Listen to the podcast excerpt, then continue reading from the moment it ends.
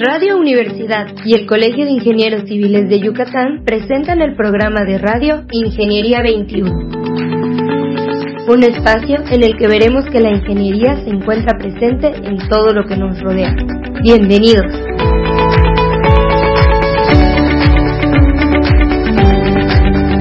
Muy buenos días, estimados radioescuchas. Bienvenidos al programa Ingeniería 21 y con mucho gusto les damos nuevamente la bienvenida. Ya sería este nuestro primer programa y como les prometimos, aquí tenemos a uno de nuestros amigos más queridos del gobierno, el ingeniero David Loria Magdun. ¿Cómo está, David? ¿Qué tal? Muy buenos días a todos. Eh, pues bien, aquí trabajando para poder cumplir con la encomienda. Muchas gracias. El ingeniero es el director de Obras Públicas del municipio de Mérida y bueno, eh, uno de los de los inicios de esta nueva temporada es poder saber cómo cómo están los programas de de los de los diferentes órganos de gobierno y empezando con ustedes.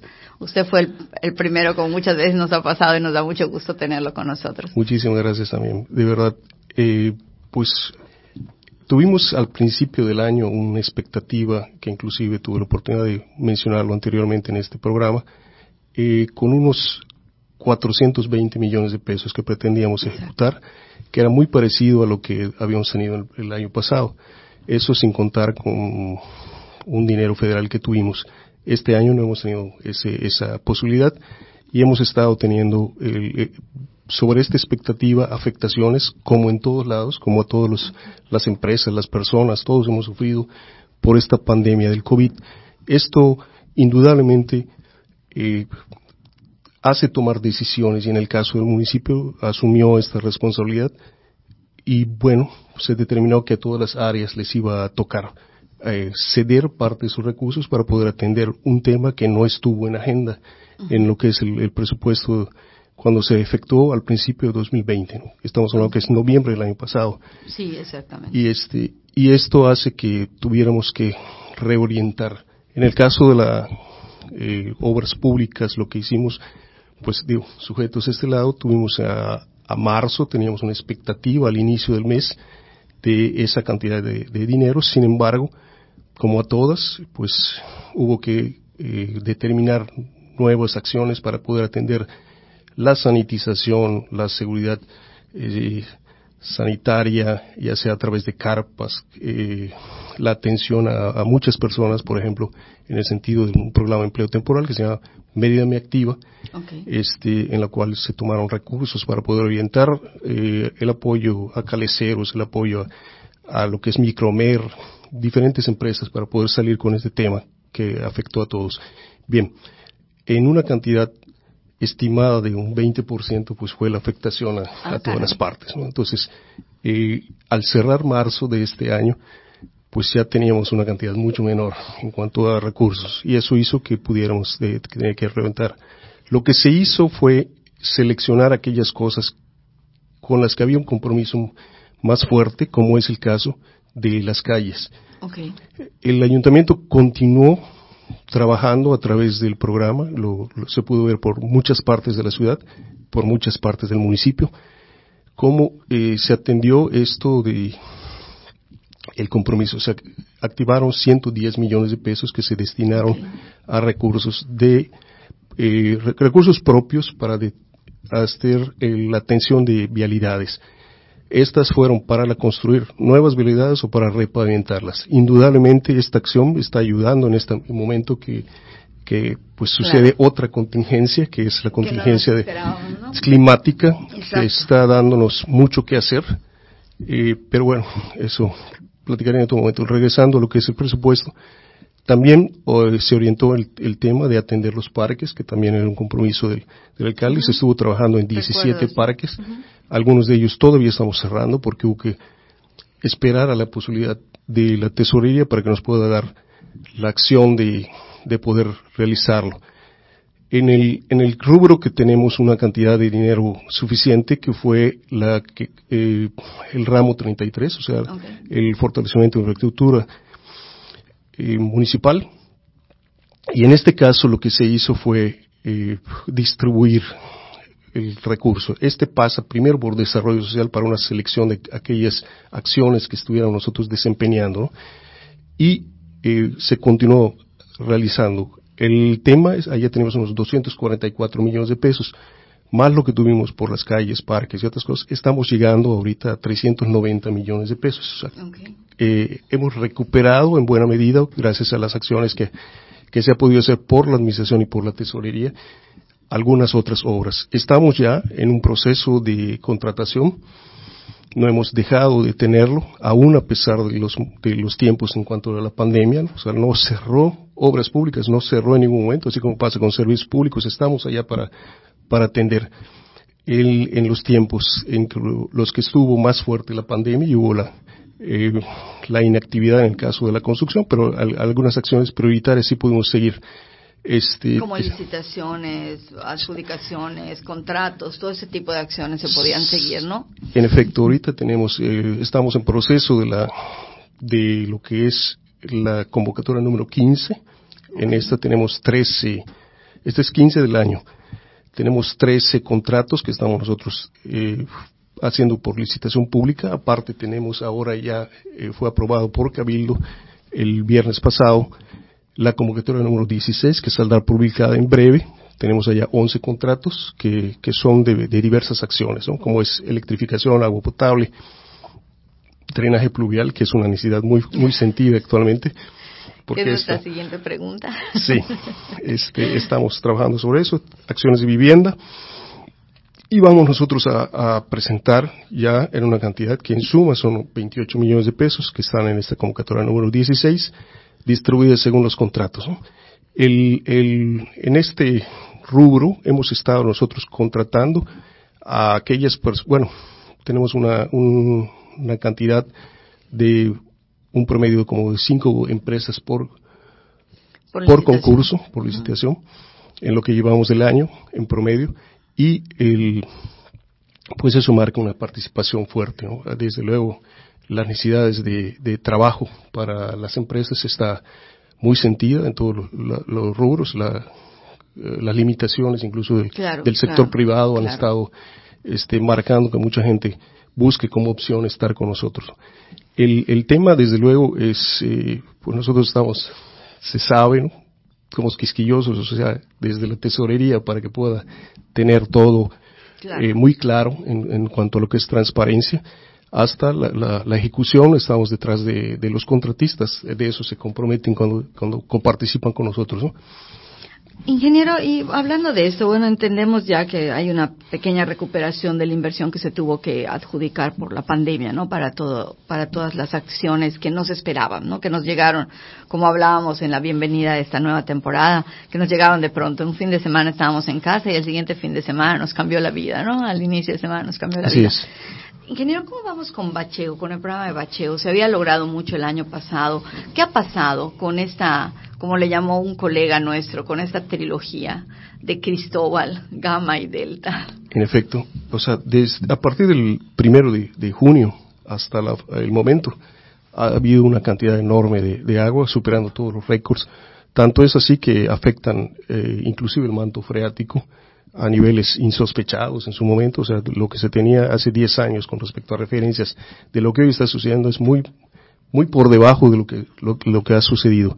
Esto desde luego que nos afecta tanto por el hecho de, de que permanecen calles inundadas y como todos sabemos el, el, agua es el principal enemigo para, para, la, pavimentación que tenemos, todo lo que eh, nos modifica nuestra base hidráulica que está debajo de la, cuando logra eh, permear el pavimento, y pues por tanto crea el bache. Y hoy los baches que se están formando son baches eh, no solamente la cantidad, sino el tamaño del bache. O sea, ¿por qué? Porque esta, esta cantidad de lluvias que permanece sobre la calle hace que, que el bache sea grande. Por lo tanto, la, la, la queja es mayor. Bien, el, el, tema, inclusive hace 15 días estuvo el alcalde con nosotros en el Banco de Materiales haciendo la, la apertura del programa emergente de bacheo.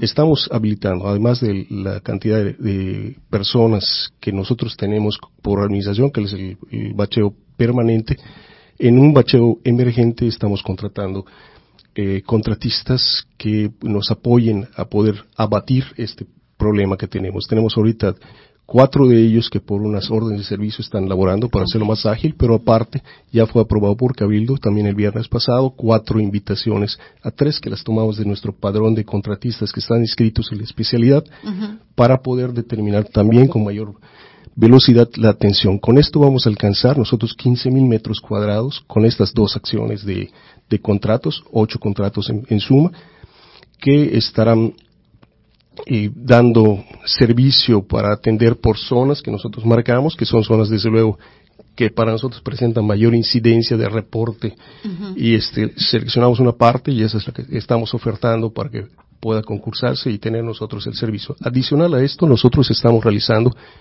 eh, de normal hacemos unos 33 mil metros cuadrados de baches. Eh, por, por, mes, por, mes, por mes. Ese es el tema que hacemos como, como bacheo permanente pero hoy estamos dando pues horas extras, estamos trabajando los sábados y esto hace que estemos alcanzando 35 mil. Con estos 5 mil estaremos buscando 50 mil metros cuadrados, que este es, eh, nosotros eh, hicimos un análisis en algunas calles en las cuales tomamos como parámetro y de allá multiplicamos para poder alcanzar la cifra que nosotros estimamos de 45 mil metros cuadrados de baches que se afectaron en la, en la ciudad, ¿no? Esto significa unos 135 mil baches. O sea, eh, los, los, y desde luego el bache dónde está saliendo, en todas aquellas vialidades que por su antigüedad, por su proceso de construcción, por su tráfico, eh, son susceptibles de, de que se genere el bache.